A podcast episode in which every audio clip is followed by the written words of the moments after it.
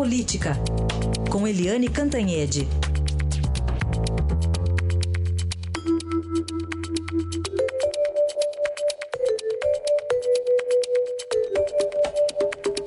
Eliane Cantanhede, bom dia, tudo bem com você? Bom dia, Manuel, Carolina, ouvintes. Bom dia. Primeiramente, como é que tá a sua gripe? Melhorou, Eliane? Olha, eu preciso descansar um pouquinho para ficar boa da gripe, mas que horas que eu vou descansar, né? Pois é. Você foi levar parte da sua gripe pro presidente Michel Temer, Eliane? Pois é, né? Na hora de cumprimentar o presidente ontem, na hora do almoço, eu disse, olha, presidente, cuidado, eu tô com muita gripe. e conta pra gente como é, enfim, tem vários destaques nessa entrevista. Eu queria começar puxando aqui ah, essa sinalização dele pro Alckmin tão evidente assim, Eliane. Olha, é, na verdade o presidente falou bastante, bastante mesmo, foi do governo dele. Ele fez assim, ele estava, em vez de partir para o ataque, ele estava muito na defesa e falando muito das conquistas do governo dele, das dificuldades que ele passou, falou com mágoa é, do Procurador-Geral da República, Rodrigo Janot, que, enfim, é, impôs a ele duas denúncias que ocuparam muito da energia política dele e, na opinião dele, impediram a aprovação da reforma da Previdência. Ele falou também dos recuos, porque eu tenho criticado muito os recuos do governo, inclusive aqui na Rádio Eldorado. E ele explicou os recuos um a um, inclusive da regra de ouro, disse que ele foi surpreendido pela regra de ouro é, pela imprensa. Ele viu lá na imprensa e disse, ué, o que, que é isso? Né? Aí chamou o presidente da Câmara, o Rodrigo Maia, chamou o ministro da Fazenda, o ministro do Planejamento, e aí disse para eles, olha, eu não quero ouvir falar nisso. É, parem com isso, porque é, eu estou indo, inclusive porque eu estou indo para Davos, para o Fórum de Davos, você é um dos palestrantes no grande auditório, que é o grande momento de Davos, e eu não posso ficar lá explicando por que, que mexi na regra de ouro da responsabilidade fiscal. Então ele me pareceu assim, incomodado com esse negócio da regra de ouro. E ele falou muito aí, eu entro no que você me perguntou, Emanuel, ele falou muito também da sucessão, com muita cautela, né? O presidente Michel Temer, ele é frio, é elegante e formal. Então ele falou com muita cautela sobre a sucessão presidencial, diz que a sucessão só vai começar em março, depois da reforma da Previdência, é, e diz que não tem candidato. Mas eu achei, até registrei para ele, achei muito curioso como ele falou bem do Geraldo Alckmin, ele chama o Alckmin de Geraldo, né? pouca gente chama o governador de São Paulo de Geraldo, e diz que é amigo dele há muitos anos, e que hoje o eleitor vai votar na serenidade e na segurança. E disse que o Alckmin tem essas características. Aí eu perguntei o óbvio, né? Uh, mas o governador Alckmin é, negou apoio nas duas denúncias que foram exatamente os momentos mais difíceis, né, mais tensos do seu governo. Aí o Alckmin disse, o, o presidente disse, olha, eu eu não sei porquê, mas eu não sou um homem rancoroso, eu não sou dado a rancor.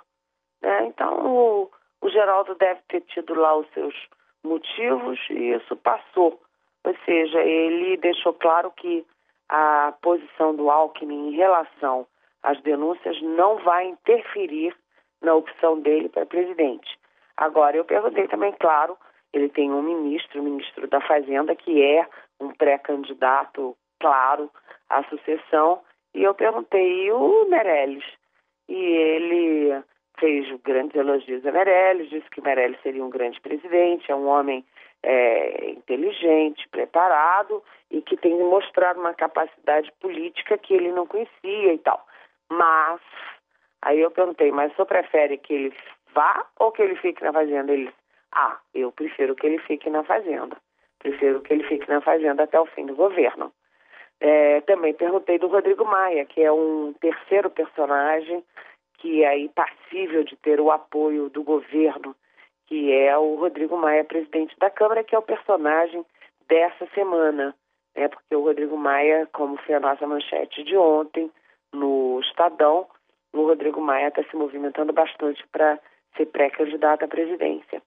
E aí o presidente falou, olha, é, ele tem todo o direito de se lançar, mas é, aparentemente é, ele está se lançando porque é bom, ele não perde nada e pode ganhar muito, né? Cresce muito aí, ganha é, musculatura política. E aí ele falou assim, é, mas eu acho que ele é, tende a continuar na presidência da Câmara. E aí o presidente também falou, é, agora, se colar, colou, né? Por que, que o, o, o Rodrigo Maia se lança? Porque se colar, colou. Se não colar, ele perder, não vai perder nada, ele só ganha. É, deixando então, um pouquinho a, forma, a formalidade dele de lado, usando esse se colar, colou também. É, né? se colar, colou. Imagina é. o Temer falando isso. Não é o colar Loei, né? É, não é colar... Imagina ele falando isso. Agora, Eliane, me diz uma coisa. É, ele também deve ter falado, claro, sobre essa saia justa envolvendo o Cristiane Brasil. O que, que, que você sentiu dele? Olha, ele foi muito claro nisso, porque ele disse o seguinte, que não vê motivos, né, essa, essas questões trabalhistas, essas multas, multas trabalhistas que a deputada do PTB está pagando, né, é, ele não vê é, motivo para impedir que assuma o Ministério. É uma declaração polêmica, né? Mas ele disse que não vê motivo para ela não assumir e reclamou que um juiz é, de primeira instância não pode é, derrubar um, um direito privativo do presidente da República, que é nomear ministros. Né? Ele estava, enfim, contando isso, eu falei com ele antes da decisão de ontem, que manteve a suspensão da posse dela, já no, no TRF, né, ou seja, na segunda instância, mas ele estava assim preocupado com isso. Aí eu perguntei também, olha, a gente vem falando que isso está tendo problema com um ministério e o senhor vai ter que substituir aí uns 13, né, com a desincompatibilização. É verdade. E não tem quem assuma, né? Ah, e porque quem os melhores dos partidos vão ser candidatos não podem assumir. Quem está fora do governo, que não é político, não quer assumir. Aí ele deu um risinho malicioso e falou assim: Ah, você não sabe quanta gente tá doido para ser um ministério, quanta gente quer. Aceita de mão dada o ministériozinho. ele, ele riu e brincou. Agora ele contou é, duas coisas interessantes. Que dois ministros chaves da equipe dele conversaram com ele essa semana e os dois estão é, ainda muito balançando entre sair ou não do governo. É, assim, pensando em ficar, é, mas ainda não bateram martelo, que são o chanceler Luiz Nunes Ferreira, do PSDB de São Paulo, e o Raul Jungmann, Jungmann, que é o ministro da Defesa e é do PPS de Pernambuco. Os dois são peças-chave aí na, no ministério do presidente Temer. E, e, e, chama a atenção também dessa, desse destaque hoje, que é a principal manchete de hoje, do manchete de capa hoje do Jornal do Estado de São Paulo, o bate-papo da Eliane Cantanhede com o presidente Michel Temer. Saúde dele tá, ele disse que tá ótimo, Eliane. Ah, foi. Ele fez questão de falar isso porque ele teve três cirurgias, né? Quer dizer, num homem de 77 anos, não é fácil, né? Mas ele disse, toda hora querem me matar. Uns porque querem mesmo. E os outros por desinformação. Mas eu estou me sentindo ótimo. E realmente eu fiquei lá três horas no Palácio do Jaburu. E ele estava muito bem, a cor boa, estava bem disposto, comeu bem, ele estava é, ele é um homem muito, né, passa uma sensação de um fisicamente forte, né? E ele disse que é, teve uma febre muito alta é, no Natal, no, no, Ano Novo, que ele tinha pensado em passar quatro dias numa praia, estava muito animado com isso, ele e a família, mas ele realmente teve uma febre muito alta, uma infecção, teve que tomar antibiótico, mas que isso faz parte desse dessa, desse processo dele renal, mas que ele está muito bem. Muito bem. E, ah, e disse o seguinte, eu acho que Ah. vou viver muito tempo.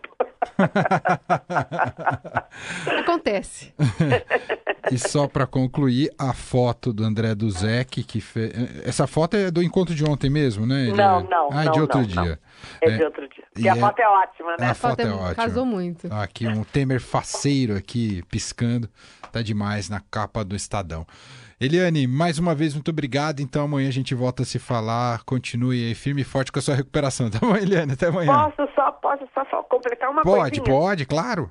Eu ontem teve o encontro do, do diretor-geral da PF, da Polícia Federal, com a presidente suprema, a ministra Carmen Lúcia, Fernando Sergovia e Carmen Lúcia, e o, o diretor da PF prometeu encerrar todas as investigações eh, da, de político com mandato que estão no Supremo, da, da Lava Jato, até dezembro.